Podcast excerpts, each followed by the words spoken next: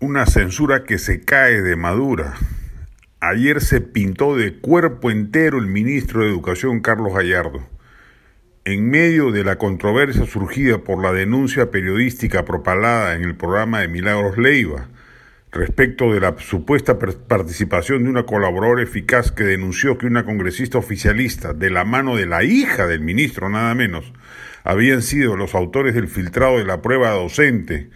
en lugar de aclarar las dudas sobre el tema, se dedicó a saherir gratuitamente al gremio mayoritario del magisterio del SUTEP en claro afán distractor.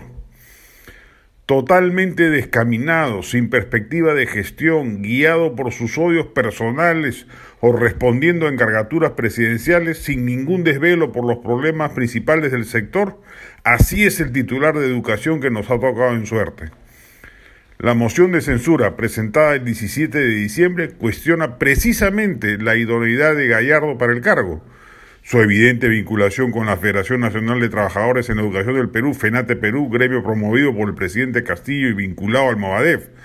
su presunta participación en eventos con miembros del citado movimiento filosenderista, su rol en la contrarreforma magisterial, su falta de compromiso con el reinicio de las clases escolares presenciales, las cuestionables designaciones en su sector y las mencionadas irregularidades en el desarrollo de la prueba única nacional del concurso de nombramiento docente del 2021 respecto de la difusión o filtración de preguntas y el cuestionario.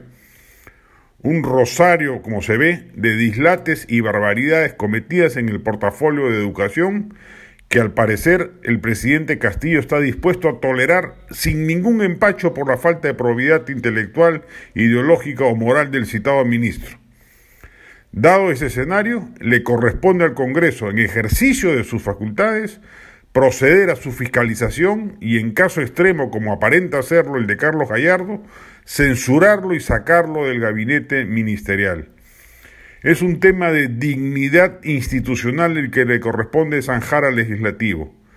Si no es capaz de censurar a un ministro absolutamente incompetente que está destruyendo el sector de educación, uno de los sectores esenciales en la marcha del Estado peruano, sería un baldón que desprestigiaría aún más al Parlamento.